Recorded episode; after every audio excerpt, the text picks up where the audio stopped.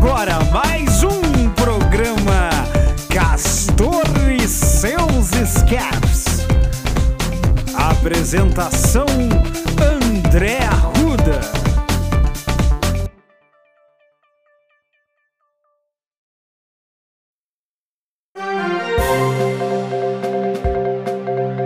Eleições 2020. Um oferecimento. Castora MT. www.castor.com.br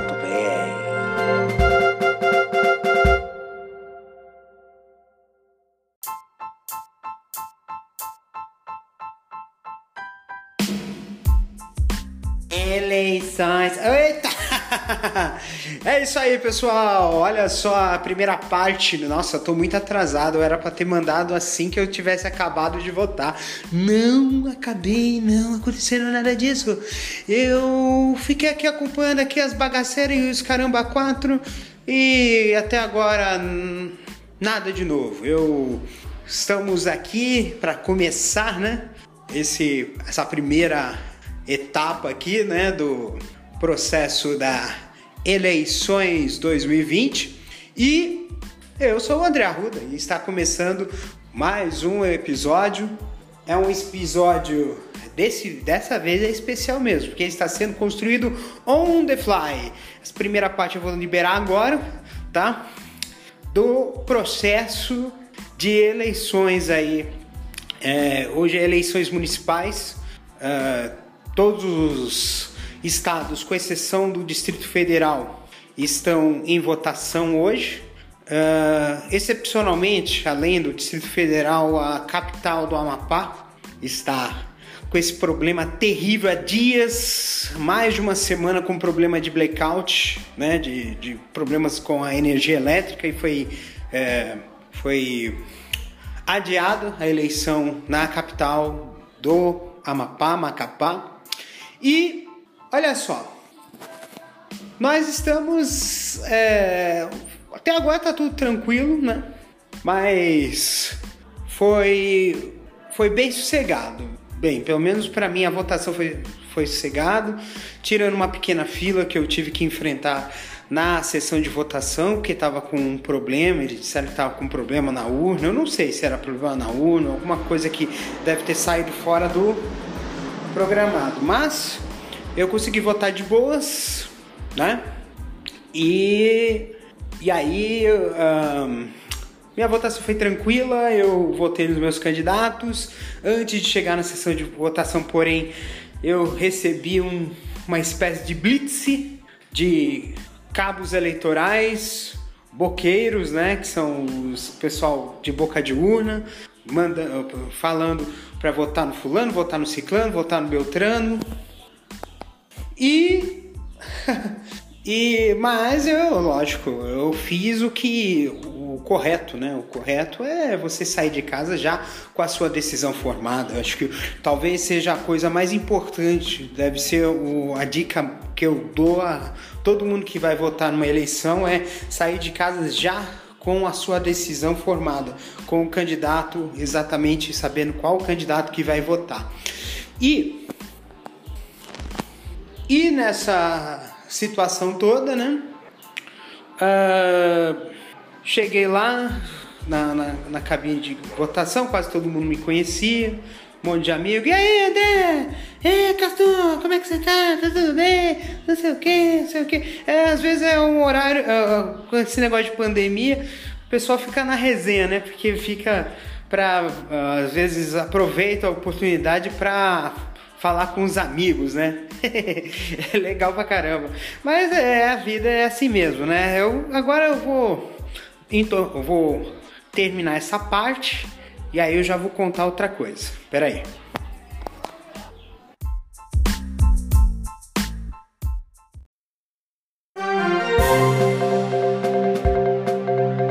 Eleições 2020. Um oferecimento. Castor AMT www.castor.com.br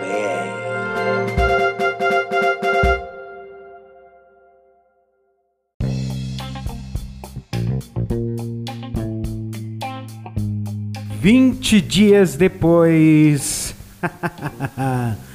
rapaz, olha só que vergonha, rapaz. Eu disse para vocês no episódio nesse na primeira parte desse episódio que eu iria mandar áudios conforme iam acontecendo desenrolados acontecimentos, ou seja, o episódio é, iria ser construído em tempo real. Falhei. E falhei bonito.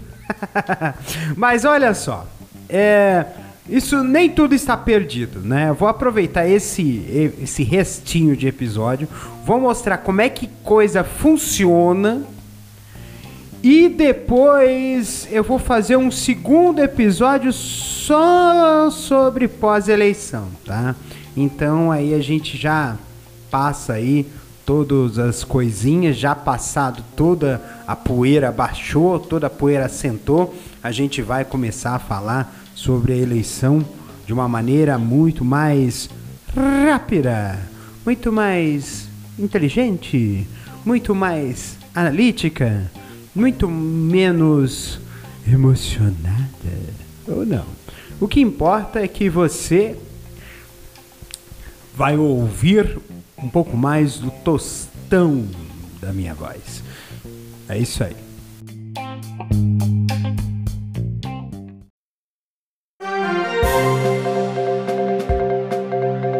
Eleições 2020.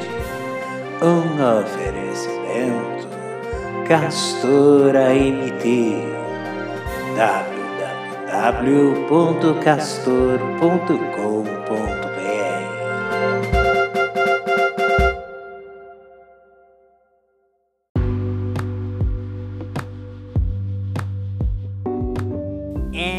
Eleições. Opa, peraí. Mas, olha só, gente. Eu ia explicar para vocês, eu vou explicar para vocês como é que é o processo um dia de eleição, além do fato de você sair de casa, ir na sessão eleitoral, né? Apresentar o documento, né? Quer dizer, esperar a fila, né? Às vezes, é, chegar na sessão eleitoral, apresentar o documento, chegar na cara da urna eletrônica, olhar para você e dizer assim: vota. É só votar. Por que, que ela não vota? Talvez porque esqueceu o número do candidato, né? Mas o e depois pega o documento e vai embora para casa e acha, nossa, minha missão de cidadão brasileiro foi cumprida. Porra nenhuma. Me desculpe. Bem, eu, o que importa aqui, nessa pegada aqui, não é sobre uh, o dever de votar, ou papapá, papapá, papapá. Não, não, não, segue vai. O que importa aqui é como é que é o processo de votação do início ao fim na visão de quem participa. Eu não fui mesário, mas eu fui fiscal partidário. E quando você é fiscal, quando você é fiscal de eleição, a coisa é um pouquinho diferente, né? A coisa é um pouquinho diferente, né? O, a questão de, de fiscalização, né? De, de eleição, né? É, porque uh, você tem todo um todo um, uma rotina, um rito, né? Para que essa essa votação aconteça, né? Então a primeira coisa, né, é o seguinte: primeiro é feito, né, na, antes da abertura da votação, com a presença dos fiscais, né, o que a gente chama de emissão da zerésima. A zerésima é um boletim de urna que é emitido para mostrar para todos os, os, os, fiscais né, de que todos os candidatos estão registrados na urna eletrônica e que nenhum deles tem um não voto. Beleza. Aí é iniciada a sessão de votação, papapá, papapá, vai até o término da votação, terminou, chegou às 5 da tarde, horário da Brasília, né? Uh, são emitidas é, senhas para quem, caso ainda esteja em fila, né, aguardando ser votação. E depois é, todo mundo que estava na fila votou, aí é feito o processo de encerramento da votação com emissão do boletim de urna, né? É feita a emissão do boletim de urna e aí é despachado aí uh, algumas vias em que os fiscais assinam também, né? E é exibido na escola para que as pessoas possam ver. Cópias desses desses boletins, né? Impressos são enviados para o TRE, né? Quer dizer, para o TRE ou, para o cartório eleitoral, né? É, e, e, e, e, até pode ser emitido algumas extras caso tenha uma solicitação de algum partido, né, para acompanhar as eleições. Segue o baile, né? As urnas saem do, do, do da escola e vão para o cartório eleitoral, né? O cartório eleitoral recebe esses boletins em papel, mas também recebem ao receber as urnas, eles tiram um pendrive que tem dentro dele, onde ficam gravados os dados dos votos. Esses dados são enviados hoje, nessa eleição foi diferente, porque antes esses dados eram enviados para o TRE, né, que fazia a totalização. Hoje não, hoje todos os dados são enviados diretamente para o TSE, né, para o Tribunal Superior Eleitoral, ou seja, vai tudo para Brasília, onde é feita a totalização dos votos em Brasília e, é, e aí eles divulgam os resultados, né? Então, então houve uma mudança, né? A pedido do, da Polícia Federal para que fique o processo mais seguro com a centralização do processo. Bem, segue o baile, né? Continuando. Uh, o, e aí e aí é, houve até mesmo esse negócio aí que aconteceu, né? Em, de demorar, né? Na, na, no primeiro turno a sair os resultados, demorou muito tempo. Só depois de depois que descobriu-se que era um problema, né? Que havia ocorrido porque não havia tido feito teste nesse nova dessa nova sistemática de totalização, né? Não havia feito, feito testes suficientes, né? E, e aí o, ocorreu essa, essa, essa, essa demora maior, né? Mas depois o processo fluiu e a totalização acabou sendo feita e terminou antes do fim do dia. Todo mundo já sabia o resultado das eleições. A mesma coisa.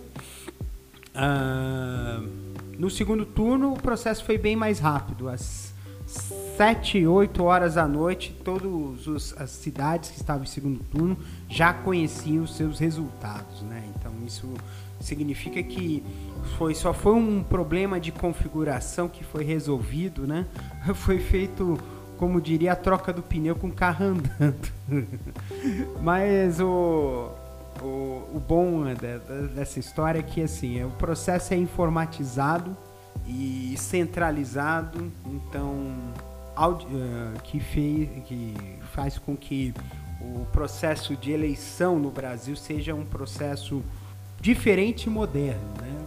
Ao passo de que, por exemplo, no, nos Estados Unidos, cada estado tem seu sistema de, de, votação, seu sistema de apuração, é tudo no papel, a maioria do, das votações é feita em papel, né? E, e, e, a apuração ela não é feita por, pelo Tribunal Eleitoral, né? É feita pelo é, fe, é feita uma projeção por parte de agências de notícias internacionais. Então, então aí é que por isso que deu aquele que procó todo, né? Do, do, do Trump com o Biden na eleição desse ano nos Estados Unidos e que aqui no Brasil é, não ocorreu salvo por duas coisas que aconteceram, né? Um é uma tentativa de ataque hacker no sistema do TSE, né? E outro esse problema da apuração que fez com que houvesse levantamentos bastante questionáveis sobre a lisura do processo eleitoral no Brasil, né? É, na verdade, o, nós temos hoje um processo de destruição de, de democracias. Né? Então, qualquer coisinha que queiram colocar, justamente para poder jogar pedrinhas em cima da, do telhado da democracia uh, no mundo, né? Para que ele se desmorone de vez, né? Isso eu já falei em episódios anteriores a respeito disso e sinceramente é temerário, né? A forma como estão fazendo, né? Das, das questões eleitorais no, no mundo, né? Ah, o processo democrático no mundo sendo, está sob ataque e há muito tempo e os interesses são os mais diversos, são interesses é, econômicos, né? Muitas vezes, a maioria das vezes, são interesses econômicos e político-ideológicos, mas a maioria deles é econômico mesmo. Não é, pensar que antes, antigamente, na década de 60, 70, eram os estados, eram países que tinham essa, essa, esse poder, né, de desestabilizar outros países, ou por meio de guerra, ou por meio de invasão, ou por meio de operações que induzam o um país a, a uma situação de golpe, como aconteceu na década de 60 e 70 na América Latina. Né? É, e, no, e hoje são grupos privados que têm o apoio de mídias sociais, o apoio pode não ser o apoio, mas pelo menos é cúmplice, a cumplicidade de mídias sociais, justamente para destruir democracias e, e colocar estados à mercê de um, de um projeto de poder totalmente é, servil. É um projeto de poder servil. Eu ia dizer escravista, mas eu acho que eu acho que nós, eu acho que é o, é o que eu havia, talvez eu não seja primeira vez que não sei se eu falei isso em episódios anteriores, mas o processo que eles querem fazer é um processo que que podemos que não é nem neofascismo, nem nada disso. É um processo é, de uh, neofeudalismo, por assim dizer. A ideia deles é o neofeudalismo, né?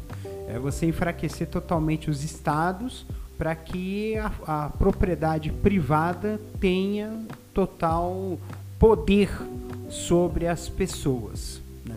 Então, isso é, o que nós temos visto, quer dizer, é isso que eu tenho visto, né? que nós temos visto, é sacanagem.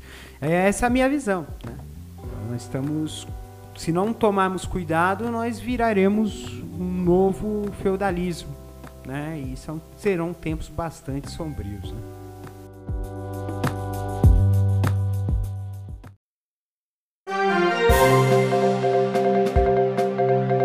Eleições 2020 Um oferecimento Castora MT www.castor.com.br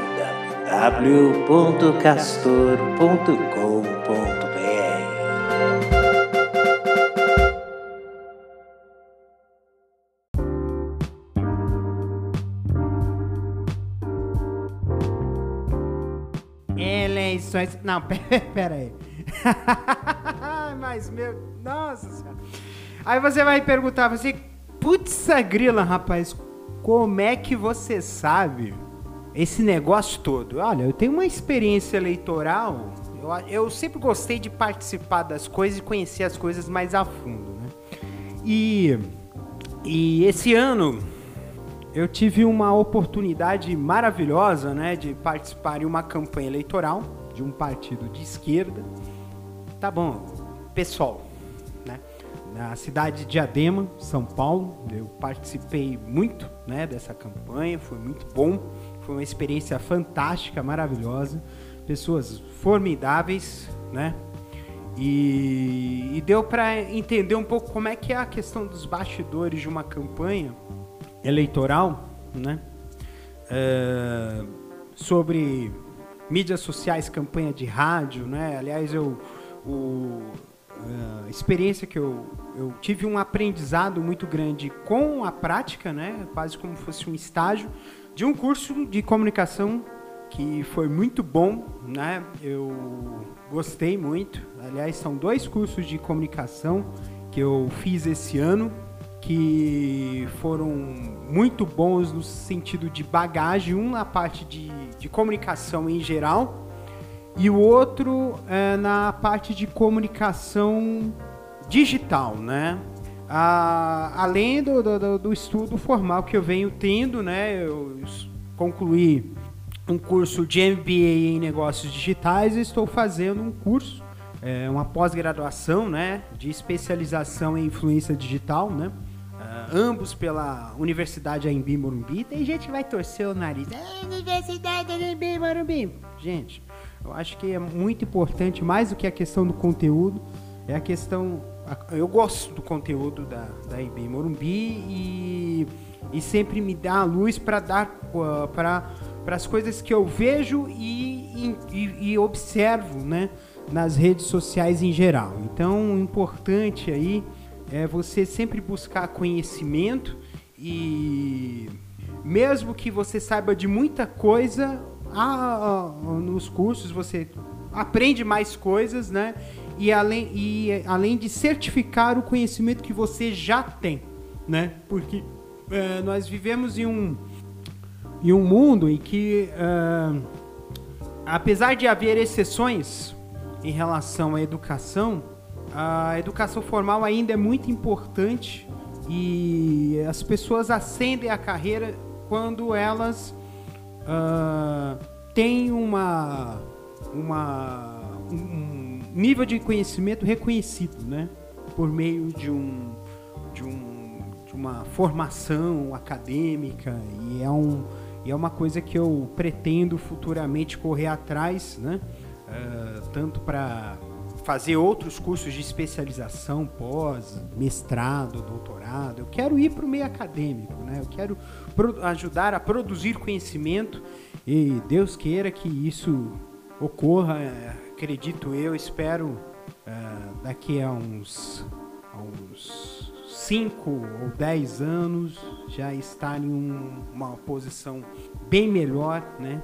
Que é a área que eu quero, que é ajudar a construir conhecimento. Mas seguindo o baile aí, é, os cursos que eu, que eu fiz foi o curso online de comunicação da Barão de Itararé, muito bom, né? Porque ele, na verdade, eu sou de esquerda, então o curso é excelente, né? Para debater a questão da comunicação é, aprimorar a questão da comunicação hoje, né? É, sobretudo no campo progressista, né? E, e, o outro curso que eu fiz foi um curso da Fundação Perseu Abram, né? De comunicação digital, né? É, fala muito da questão da batalha digital que se está vendo nas redes, né? E, e eu pude utilizar aquilo que eu aprendi nesses cursos e aplicá-los nessa campanha, ajudar a aplicar esses recursos nessas, nessa campanha. Uh, é claro que juntamente com as pessoas que estavam comigo na, na campanha, aliás, eu mando, desde já, eu mando um beijo pro Vitor Barbosa, para Rafaela Buani, uh, para os candidatos, né? Bárbara Mendonça, K, Santos, uh, Leandro Sá, é, pro, pro nosso presidente, né? Presidente do, do partido em Cruz, é, mandar um, um beijo, um abraço fraterno a todo mundo, né? Nete Matia, é, Juventina, a Beth, né? São tanta gente que eu mandaria um beijão carinhoso, porque é, mais do que é, companheiros de, de, de, de, partido, eu tive amigos, né? É, amigos é, dentro dessa, dessa jornada e amigo que, amigos se ajudam entre si. O importante é isso, né? E, e essa campanha que eu, que eu participei, é, é, foi interessante você ver algumas coisas sobre o que é uma campanha eleitoral, né? O que é uma gestão de recursos numa campanha eleitoral, porque é diferente, por exemplo, de uma campanha de um Bruno Covas da vida que recebeu doações milionárias de empresas de, do ramo de, é, de empresários do ramo imobiliário, né? Uh, contraponto à campanha, por exemplo, do Guilherme Boulos, que fez vaquinha online e teve uma quantidade enorme de doadores por meio de vaquinha e teve um, um, um ganho, né? Um, muita gente doando, participando, ajudando a campanha e porque infelizmente quando se trata de publicidade, propaganda eleitoral, é necessário haver recursos e e é importante desde já esse trabalho de captação de recursos para a, política de verdade, né? Porque o outro lado, infelizmente, tem cacife, tem caixa, tem gente botando dinheiro ali, porque é, porque é, realmente os interesses econômicos eles estão acima dos interesses políticos, por assim dizer. Vamos ser sinceros, né? O interesse econômico, né? É, lógico que assim, assim, aí você vai falar assim, ah, peraí, o interesse econômico é acima do interesse político? Calma aí que eu explico. É porque o, a política é muito importante para mudar condições. Que nem o caso de um, de um candidato que, se não fosse cair num, numa das investigações da Lava Jato, seria o candidato a, a prefeito mais rico do país, que tem um patrimônio de bilhões de reais e, na verdade, ele tinha interesse de fazer com que a ampliação do porto, ao qual ele é proprietário, ele é empresário, fosse levada adiante.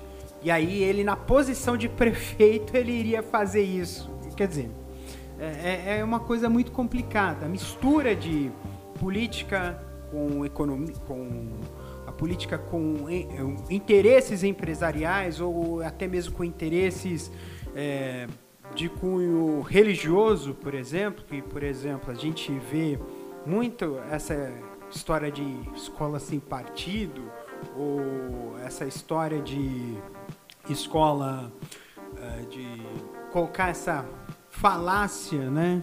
Esse termo pejorativo que é que eles chamam de ideologia de gênero, né? Então, então é, são pontos que, que são, uh, são complicados de, de, se tratar, né? Que são coisas que realmente não resolvem eles a, a, questão da desigualdade social, da violência urbana, a redução da maioridade penal, um dos pontos, né, que é sempre é, que o, o, intuito é tornar é, fazer com que a política ela seja ali, uh, como até mesmo teve um candidato que ele falou isso, né? Que é liberal na economia e conservador nos costumes, né? E, e essa ideia de liberar, liberal na economia e conservador nos costumes, ele é bastante cômodo, né? No sentido de manter uma situação de opressão mesmo, né?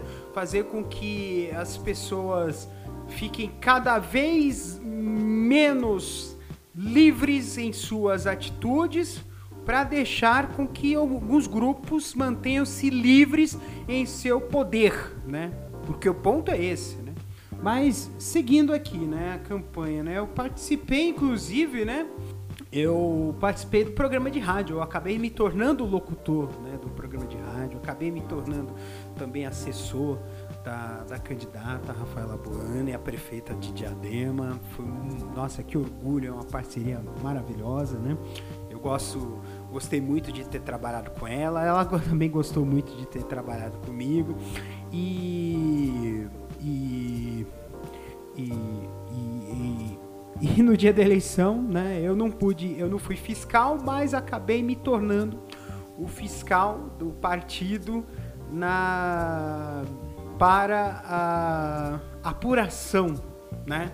E, e na verdade assim é um processo uh, ser fiscal nos cartórios eleitorais é muito mais difícil do que ser o fiscal nas escolas, né? Porque o trabalho do, das escolas é só apenas uma verificação de regras, né? Saber se está tudo sendo feito tudo dentro dos conformes, né? É, e depois, no, no depois é, pegar os dados da urna eletrônica ao qual fiscalizou, das urnas eletrônicas ao qual fiscalizou e levar para o partido para fazer um que a gente chama de apuração paralela, né? É, só que é assim, uh, Diadema possui uma grande quantidade de sessões, são 87 locais de, não, 88 locais, 87, 88 locais de votação na cidade de Diadema, três zonas eleitorais, uh, 87 locais de votação e centenas de urnas de sessões eleitorais, ou seja, centenas de urnas eletrônicas. Então é, é um trabalho herculíneo que não daria para fazer numa única tarde. Foram tanto é que um candidato só, quando eu fui num, das sessões eleitorais, tinham três, quatro ou cinco pessoas ali fazendo a, a, a apuração, os registros, né? Bem, uh, no fim das contas é apenas para ter uma ideia de como como ficaria esse processo de apuração paralela que, o, que antigamente se fazia, isso era do tempo da, da, da, da urna de papel, né? Então pegava os boletins, apurava as urnas, pegava o boletim de urna, né? Então o processo de no, antigamente o processo de apuração de uma urna era mais demorado levava 20 minutos, 30 minutos, até horas, né? Porque como era o voto era, em, era por escrito, né? Por ser o voto por escrito, não, não tinha algumas uh, tinha que ser verificado se se o voto estava legível, se o voto estava isso, se o voto estava aquilo. E no caso do, do voto, uh, no caso do voto por escrito, nas eleições parlamentares era muito mais demorado, porque naquela época o, você, você podia escrever no papel o nome ou o número do candidato, né? Então o cara tinha que buscar pelo nome, buscar pelo número. Se a letra não tiver legível, precisaria adivinhar. Se não conseguir adivinhar, o voto era nulo. Então era uma coisa muito mais complicada. Hoje por ser somente números, então a coisa mudou muito de figura. E a apuração, né, de um, quer dizer, a contagem dos votos de uma urna eletrônica é instantânea. Fechou a votação, já emite o boletim de urna e você sabe quantos votos o candidato teve assim que esse boletim é emitido. Então era muito, era diferente. O, a apuração paralela, ela, ela passou a ser uma uh, apuração paralela. Ela passou a ter uma outra função, né? A função era verificar como é que estava a, a votação dos candidatos por região, porque no final era só disponibilizado a quantidade total de votos de cada candidato, né? Mas não por região, né? No máximo era por zona eleitoral, né? não havia por escola, então tinha que fazer um cruzamento de dados. Eu acabei desenvolvendo um sistema que trabalhou com esse cruzamento de dados e eu mandei para o pessoal o, relatório, né, com a relação das escolas, né, e isso trouxe uh, dá uma posição mais esclarecida, né, de fazer uma análise, porque eu, quando se trata de eleição a gente precisa fazer análises. E tanto é que no próximo episódio, que eu já vou fazer em seguida, vai falar sobre a análise dessas eleições de 2020, quais são os próximos passos para 2022, 2024, entendeu? Mas o ponto aqui da, da, da votação, né, é, sim, é, é simplesmente é, ver que o trabalho não é um trabalho simples, é um trabalho bastante complexo, trabalho de eleição. Ele é complexo, requer planejamento, requer estratégia e requer recursos, não tem jeito. E, e a, a, gente vai. Uh, a gente precisa entender que a estratégia, por exemplo, para se fazer uma campanha eh, eleitoral nas redes e na rua é uma estratégia integrada. Não se pode dizer uma coisa na rua e na não pode se dizer uma coisa na rua e dizer no, no na, na rede social outra coisa, porque senão é, gera burburinho. Existem exemplos muito claros disso que aconteceu né, em campanha, eh, na campanha eleitoral, inclusive aqui é, nessas eleições, né? É, por exemplo, de faz, é, ter um, uma, uma situação basicamente cordial, amistosa, uma relação entre candidatos op oponentes amistosas na rua, mas na rede social ser uma guerra total. É um exemplo que aconteceu, acho que foi o segundo turno né, da eleição no Recife, né, que teve foi muito forte, né, uh, os ataques, né, que ocorreram, né. Então, então é algo muito complexo o que ocorreu é, em Recife e é um retrato de como a gente tem que começar a trabalhar melhor essas estratégias de comunicação nas redes e fora das redes também, né? Então, pessoal, eu acredito eu que já falei o suficiente para esse episódio, né? De, de dois, dois eleições 2020. E vocês, e aí eu vou falar, vou abrir um novo episódio para falar sobre o que desenrolou nessas eleições de 2020. Até o próximo episódio, pessoal. Beijos.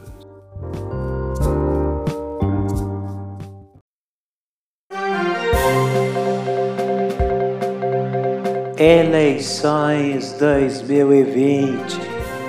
Um oferecimento Castora MT www.castor.com.br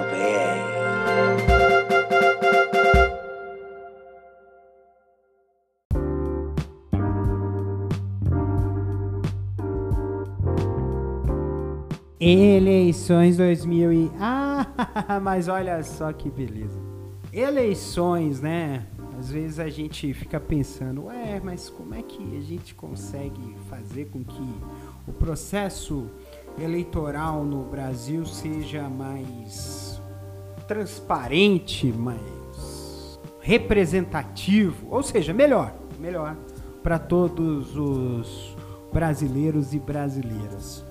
Uh, se a gente for olhar bem o perfil das pessoas que são eleitas para o perfil das pessoas que são uh, eleitores, uh, há uma discrepância muito grande, né? Então você percebe, por exemplo, eu estava vendo assim, bem por cima, na, acho que é na televisão, canal de notícias aí, ele dizia assim que o perfil médio do candidato que foi eleito no prefeito em 2020, né, já que já passou a eleição, né, é homem, torno de 40 anos, casado, cristão, papapá, papapá, papapá. Beleza. Branco, né? A maioria das pessoas branco. Né? Então, então o que está acontecendo, né? Então, a gente precisa entender um pouco mais de como fazer com que a democracia seja de fato verdadeira. Porque democracia não é só o voto na urna, né? Você tem que trabalhar muito bem as instâncias democráticas antes desse voto na urna, né?